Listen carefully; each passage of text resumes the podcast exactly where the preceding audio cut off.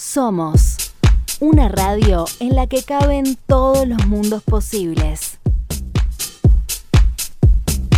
Bienvenidos, nos encontramos nuevamente en Somos porque vamos a hacer un recorrido por estas 30 marchas del orgullo LGTBIQ y todas las siglas que sean necesarias para incluir todas nuestras identidades Finalmente eh, tenemos el placer de vernos personalmente. Mi nombre es Raquel Paso y por suerte estoy así eh, físicamente con la señorita Angie Sorciari. Cara a cara, finalmente, después de tantos meses de encontrarnos en la virtualidad, de encontrar nuevos formatos para poder hacer los distintos especiales, podcasts, pero que siempre eh, la, la presencialidad, el cara a cara, el abrazo, el encuentro es más que necesario, así que qué mejor que hacerlo en esta previa, además a la marcha que eh, se vuelve a hacer presencialmente, ¿no? El año pasado también en la virtualidad y nos volvemos a encontrar.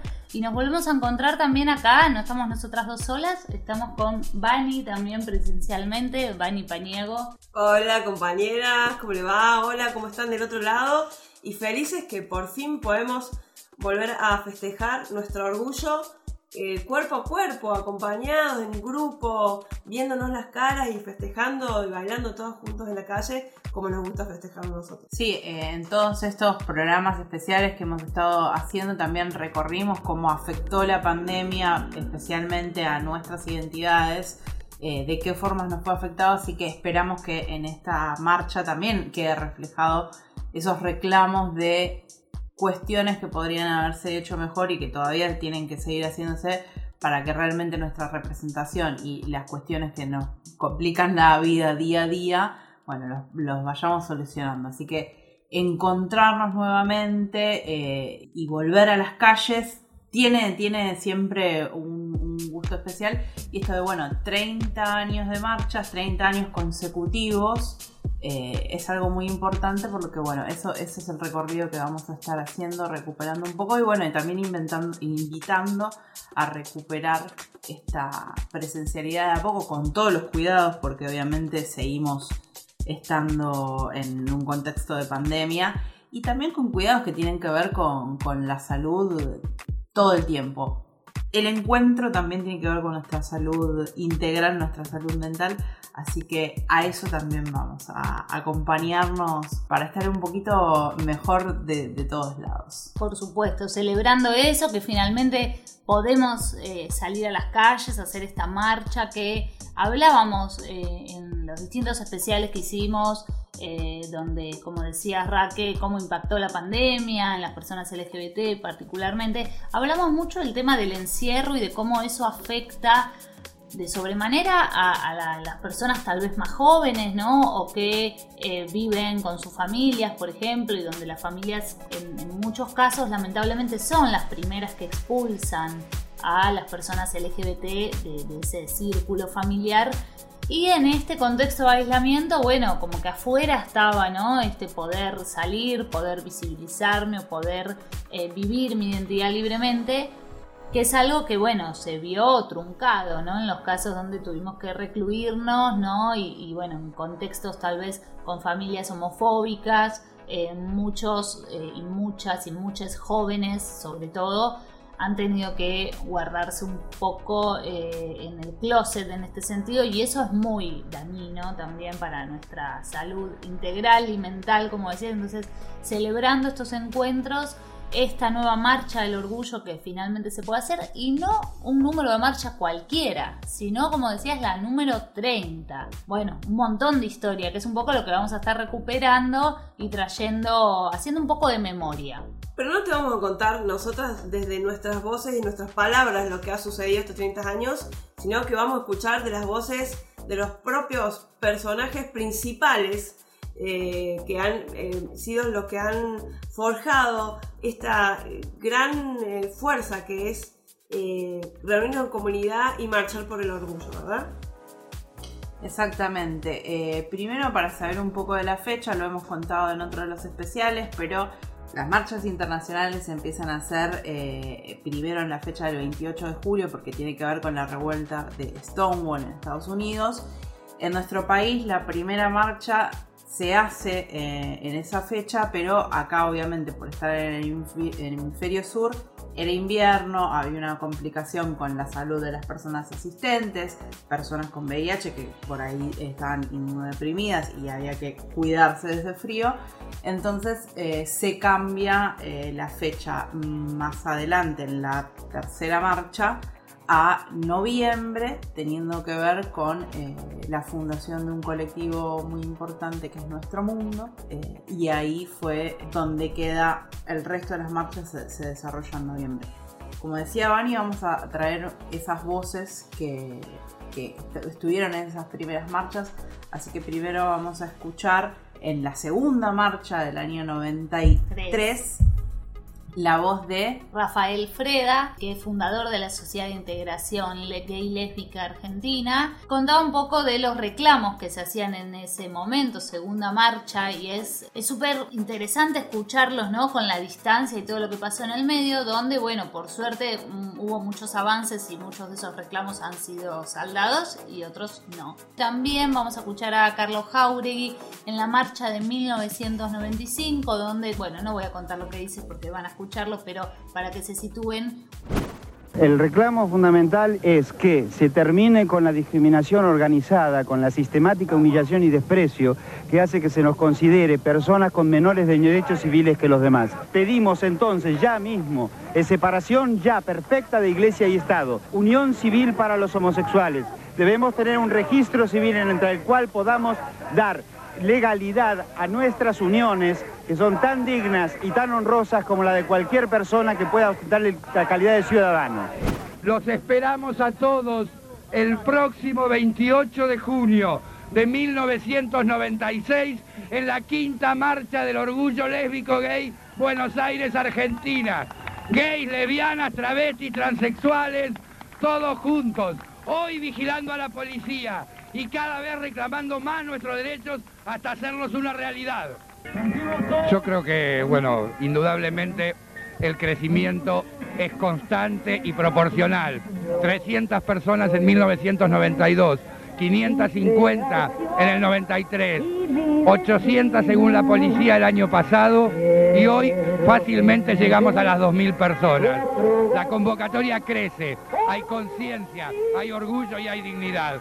Las voces disidentes ahora tienen casa propia. Somos LGBTI Radio.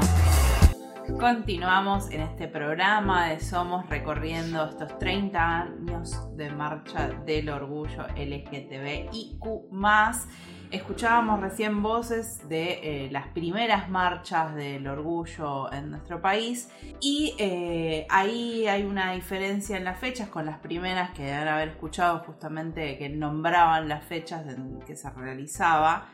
Las primeras se realizaban en julio como la revuelta de Stonewall y como se celebra internacionalmente el, mes del orgullo, pero en nuestro país en un momento se dio el cambio de fecha para eh, realizarla en un clima menos frío que lo que es el invierno en, estas latitudes. Así que a partir del año 97, ahí escuchábamos que Jauregui decía, ¿no? Nos vemos en eh, el año que viene, 1996 que también resulta así como emocionante escuchar el año, ponerse en contexto y, escuchar, bueno, los reclamos, como decíamos antes, de esa época, que muchos siguen siendo los mismos de ahora, como separación la iglesia del Estado, es un reclamo que está más que vigente y lo escuchamos en el 93, ya en la segunda marcha del orgullo. Y en el 97 justamente cambia de fecha al primer sábado del mes de noviembre, un poco por las cuestiones climáticas también y para eh, cuidarse. Y también en conmemoración a la primera eh, organización LGBT de Latinoamérica, que era Nuestro Mundo, que también investigando un poco tenían una revista que casualmente se llamó Somos. De ahí tuvimos ese descubrimiento, bueno, cuando preparábamos el programa especial eh, justamente en el mes del orgullo, en julio, eh, encontramos esta publicación que, bueno, son eh, publicaciones previas a la dictadura en nuestro país, entonces también es importante y creemos que por esto la Marcha del Orgullo también ha, reivindicado la fundación de esta organización, porque son eh, experiencias en Latinoamérica, una de las primeras experiencias eh, en Latinoamérica y en el continente americano completo, que obviamente con la dictadura se vieron coartadas, pero nos queda toda la historia y pueden buscar las publicaciones, están eh, en línea de esta revista Somos y muchos de los artículos siguen siendo tan vigentes como en el momento que fueron escritos. También pueden buscar Somos esta radio online, eh, si nos están escuchando en vivo o nos están escuchando en el podcast, pueden buscarnos en las redes sociales, en Instagram, Somos LGBTI Radio.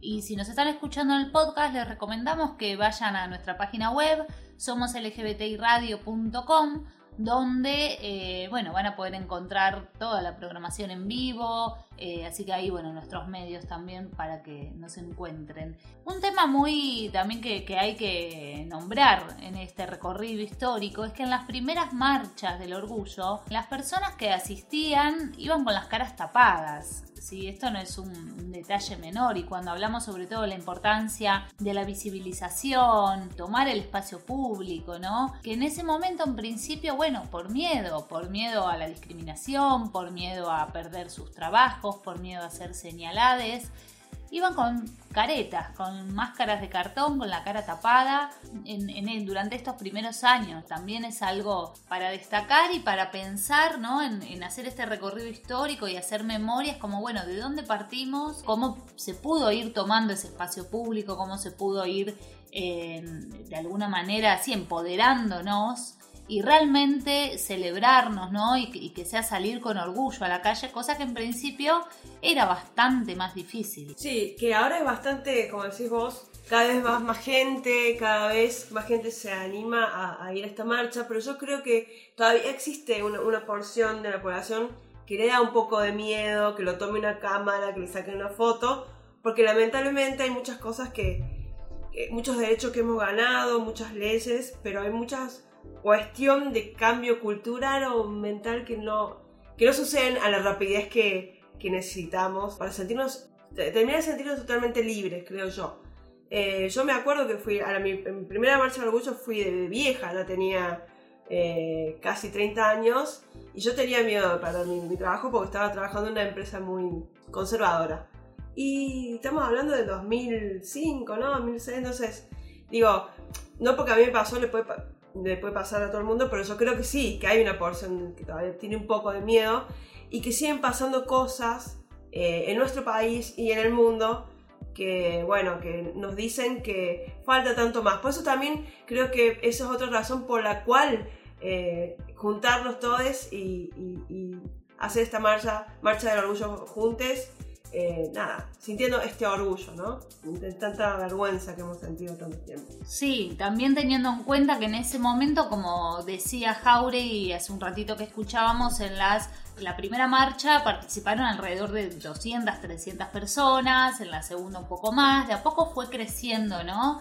Eh, por suerte bastante rápidamente, ¿no? Porque de, pocos años eh, se multiplicó por 10, ¿no? La cantidad de gente que asistía, pero en principio, bueno, 200 personas marchando de Plaza de Mayo a Congreso, como que estaban un poco más expuestas que la magnitud de las marchas que fue cobrando a lo largo de los años. Eh, y que bueno, hoy podemos decir, si bien siguen pasando estas cosas que decía Bani dentro de estos la vida por fuera de la marcha, ¿no? Realmente hemos hablado muchas veces acá de todo lo que falta, hicimos recorridos por eh, la cantidad de crímenes de odio que hubo durante los últimos años. También hemos hecho recorridos de lo que pasa alrededor del mundo, ¿no? Un montón de países donde la homosexualidad está penada, criminalizada. Hay países donde hoy, 2021, todavía sigue habiendo pena de muerte para las personas homosexuales. Entonces, esto es terrible, si miramos el panorama completo, a lo largo de estos 30 años avanzó muchísimo en nuestro país y alrededor del mundo.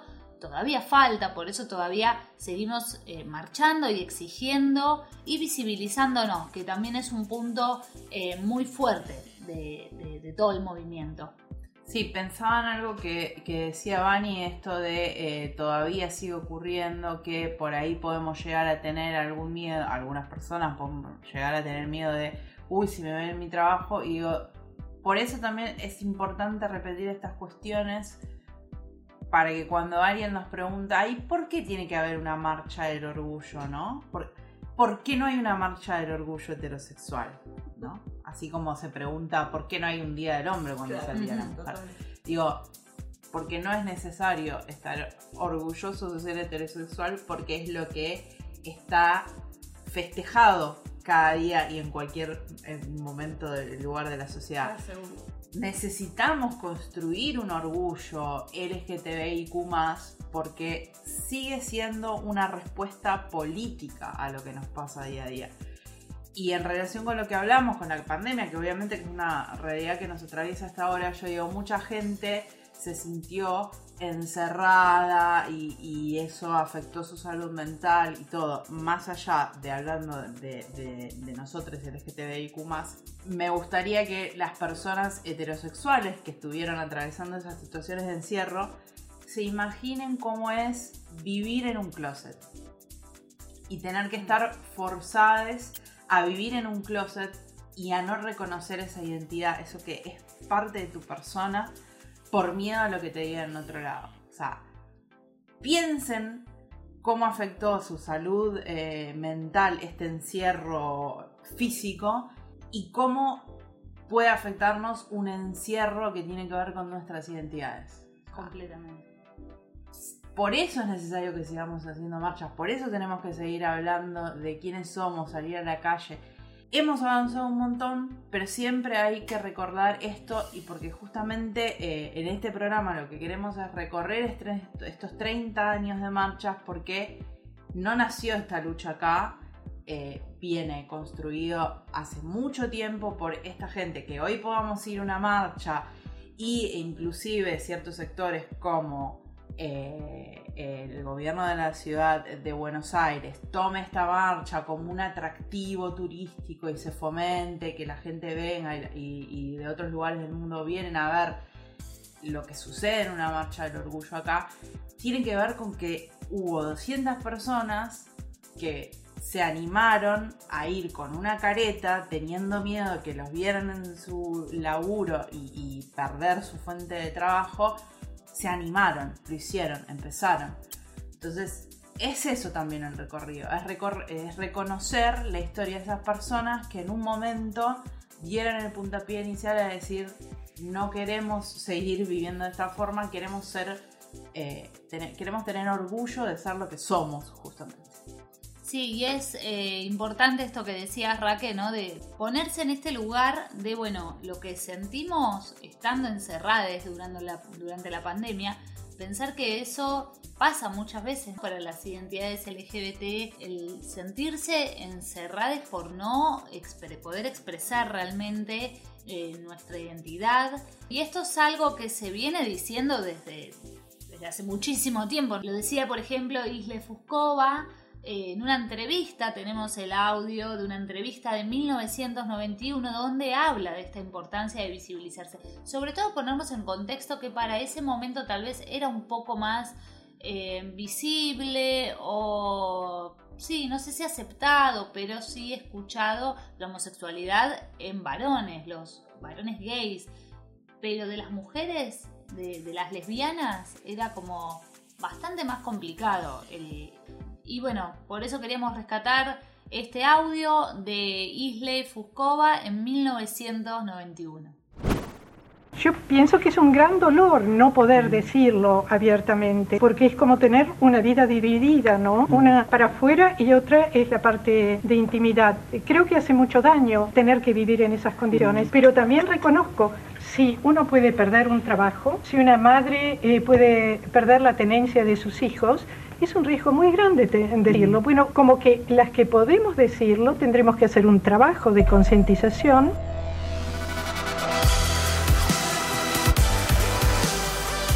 Quienes podemos visibilizarnos tenemos que hacerlo, es lo, que decía Ilse en, en la entrevista en 1991 y que es algo que, bueno, realmente venimos haciendo, visibilizar nuestra existencia en las calles, en el espacio público, que, tiene tanto que ver con esto de marchar, de salir a las calles.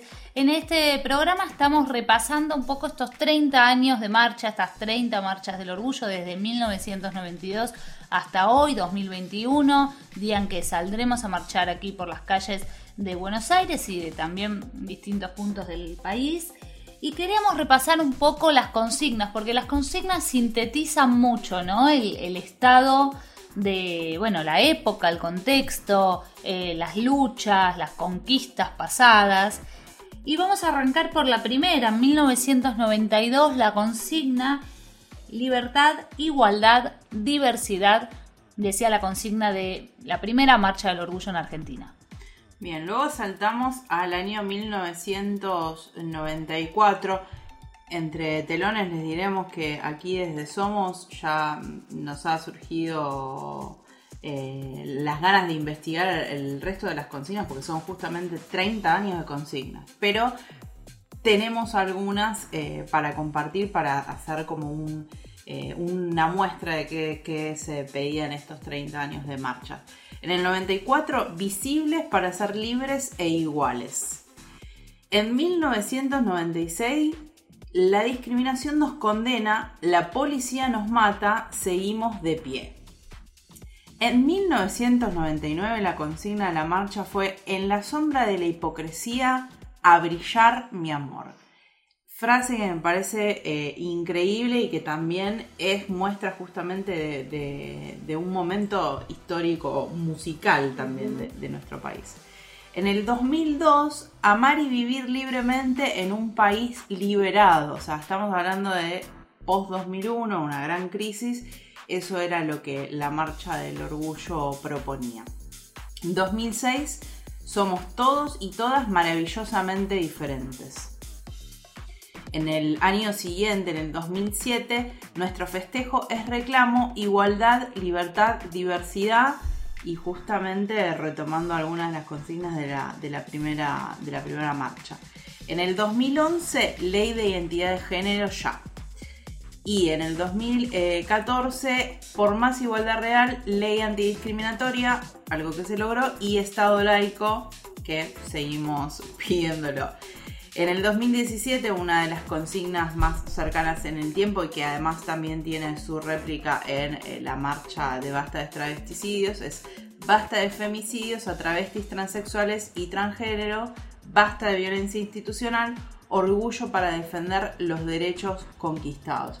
Estas son algunas de las banderas que han recorrido estos 30 años de, marchas del orgullo LGTBIQ. En el 2012 se sancionó la ley de identidad de género, que en la marcha del 2011 era una de las consignas. Y por eso decía, es eh, súper interesante verlo sintetizado en consignas. Vamos viendo cómo eh, se va avanzando. En el audio que escuchábamos al principio de este especial se hablaba en el año 93 que se pedía por la unión civil entre homosexuales, en el año 2010 recién se tuvo la, ley de matrimonio igualitario, pero siempre se sigue construyendo, ¿no? Eh, sobre, bueno, lo que falta, eh, pidiendo por igualdad de derechos en todos los aspectos. También hablabas en la consigna eh, de uno de los últimos años que se pedía por la ley antidiscriminatoria y en las consignas de este año, que son varias para este 2021. Una de las primeras consignas es por una nueva ley antidiscriminatoria, por una ley de respuesta integral al VIH y enfermedades de transmisión sexual, por derechos sociales y laborales para los trabajadores sexuales, por el fin de la violencia policial e institucional, también marcha, eh, consigna que hemos visto desde desde las primeras marchas, igualdad real con políticas públicas y presupuesto, y pidiendo como desde la primera marcha la separación de la Iglesia y el Estado. Estas son las consignas que acompañarán la marcha que se hace hoy, 6 de noviembre, desde las 4 de la tarde, desde tempranito, ya desde ahora, tal vez nos están escuchando mientras están yendo hacia la marcha ahí en, en Plaza de Mayo se está haciendo concentración, hay feria, hay movimiento. A partir de las 4 de la tarde que se empieza la movilización y luego va a haber bandas, em, em, un poco de música, un poco de cachengue para cerrar esta, esta gran jornada que es de lucha, pero también es de festejo. Tengo una pregunta, no sé si, si hay data para responderla, pero es uno de los momentos cúlmines de esta marcha suele ser eh, en el escenario el momento de besazo. Algo que a mí me ponía muy nerviosa. Pero eh, digo, con todos los protocolos, ¿se realizará o lo estaremos eh, posponiendo para momentos más favorecedores a nivel pandemia? Y es una respuesta que solamente vas a encontrar yendo. Así que te invito a que develes el misterio estando en la marcha vos Raque y todo, todo el, que nos está escuchando. Y quiero aclarar una cosita, yo como cordobesa eh, quiero decir que esta 30 marcha del orgullo, número 30, es eh, contando las marchas de Buenos Aires, de capital, ¿no? Porque en las otras provincias se han empezado un poco más tarde o hay algunas provincias que no tienen directamente marcha del orgullo. Y en Córdoba empezamos en el 2008 a festejarlo bastante más tarde es increíble. Pero bueno, pero sí lo, estamos haciendo ahora. Así que nada, aclarar eso, ¿no? Que es 30 marchas de orgullo de Capital Federal.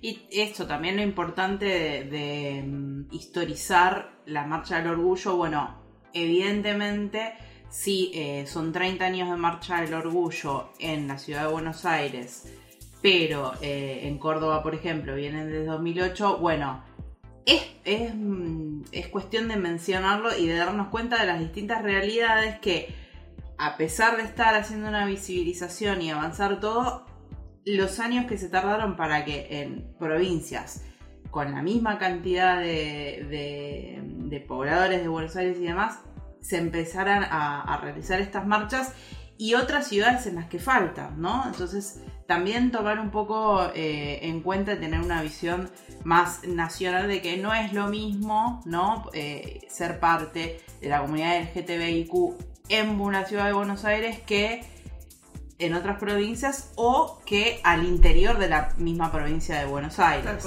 Eh, siempre tener en cuenta estas, estas realidades porque no podemos tampoco como colectivo y decimos colectivo aunque sabemos que es mucho más amplio que algo que nos incluye.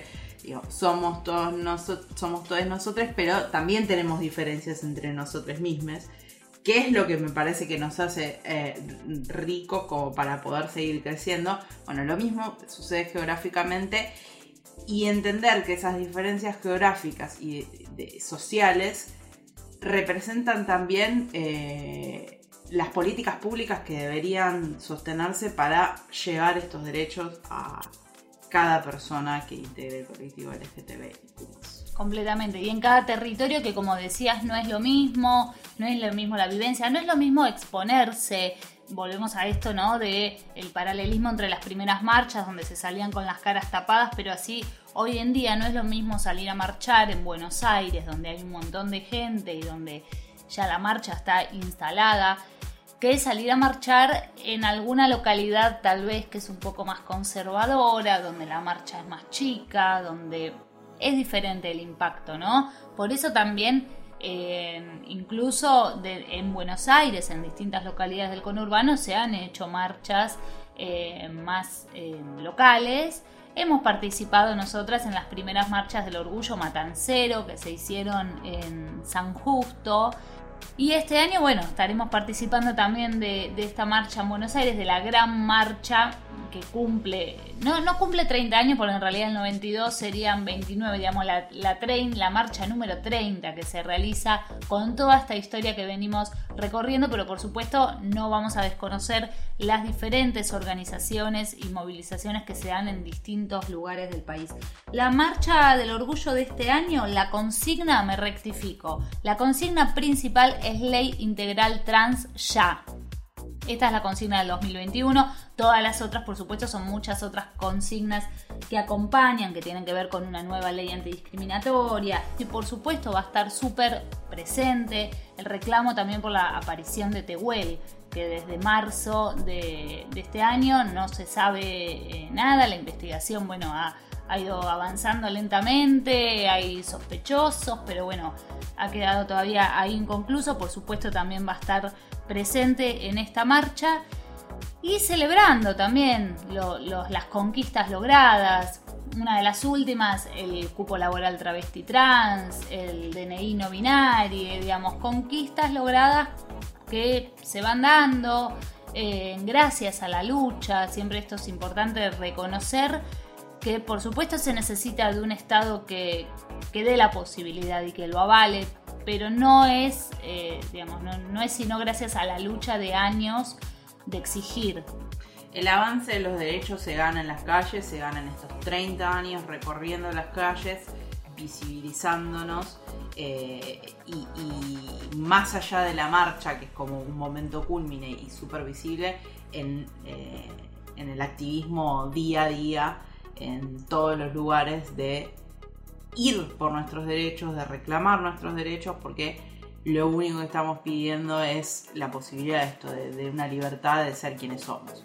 Así que esto, todas esas conquistas logradas gracias a estos 30 años de recorrido, de marcha del orgullo de Así es, y seguiremos en las calles, hoy retomando luego de eh, la marcha del año pasado, que fue en la virtualidad, volvemos a las calles a encontrarnos y nos preparamos para salir. Tenemos un largo viaje hasta allí, así que eh, creo que es hora de, ir ya yendo hacia la marcha. Quienes nos están escuchando en el podcast, esto tal vez posterior a la marcha, pero queríamos hacer de alguna manera esta previa, esta instancia de un repaso histórico por todos estos años. Si lo están escuchando después de la marcha, bueno, siempre está bueno igual eh, recuperar la historia en cualquier momento que sea. Y el que lo está escuchando en vivo, nos vemos allí entonces. Exacto, y se quedan en la radio porque siempre van a encontrar música para justamente hacer esta previa e acompañar el camino a estos lugares. O nos pueden poner un parlante ahí y que salga mismo en la marcha. Así es. Pues, ¿Quién dice que en próximas marchas, bueno, hagamos transmisión desde allí? No se sabe. Eh, pero síganos, escuchen, eh, somos lgbtiradio.com, eh, síganos en las redes sociales, somos LGBTI Radio, en Instagram, ahí es que estamos, y si nos están escuchando en vivo, vayan a buscarnos luego al podcast, que además de este, hay algunos otros contenidos también muy interesantes para, para volver a escuchar. Eso es todo por ahora, porque nos seguiremos encontrando en estos especiales de Somos para esto, recorrer eh, nuestra historia, recordar nuestro pasado siempre de cara a construir eh, un futuro mejor para todos nosotros. Hasta la próxima. A celebrarnos.